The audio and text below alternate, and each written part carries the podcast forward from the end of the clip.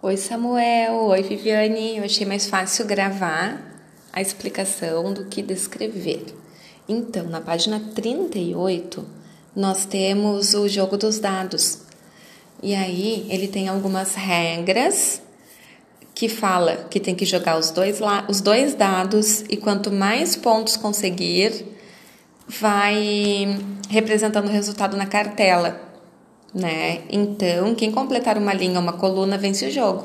O material de apoio, eu vou te mandar uma foto, tá ali no final da apostila. E aí, para conseguir compreender a página 39, vai ser preciso experienciar o jogo, tá? Então, o jogo tem que ser somando os dois dados, joga os dois dados ao mesmo tempo, soma a quantidade e coloca ali. E aí então desenhe as faces dos dados que Maurício precisa jogar para vencer o jogo.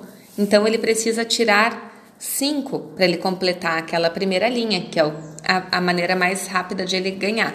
Então ele teria que desenhar aqui uma forma que jogando dois dados tivesse o número 5.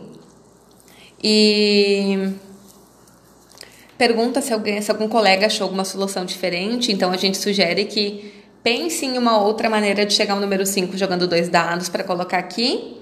E depois a gente vai para Isabela. O que, que a Isabela precisa para vencer o jogo? A Isabela precisa tirar então o número 6 para vencer o jogo.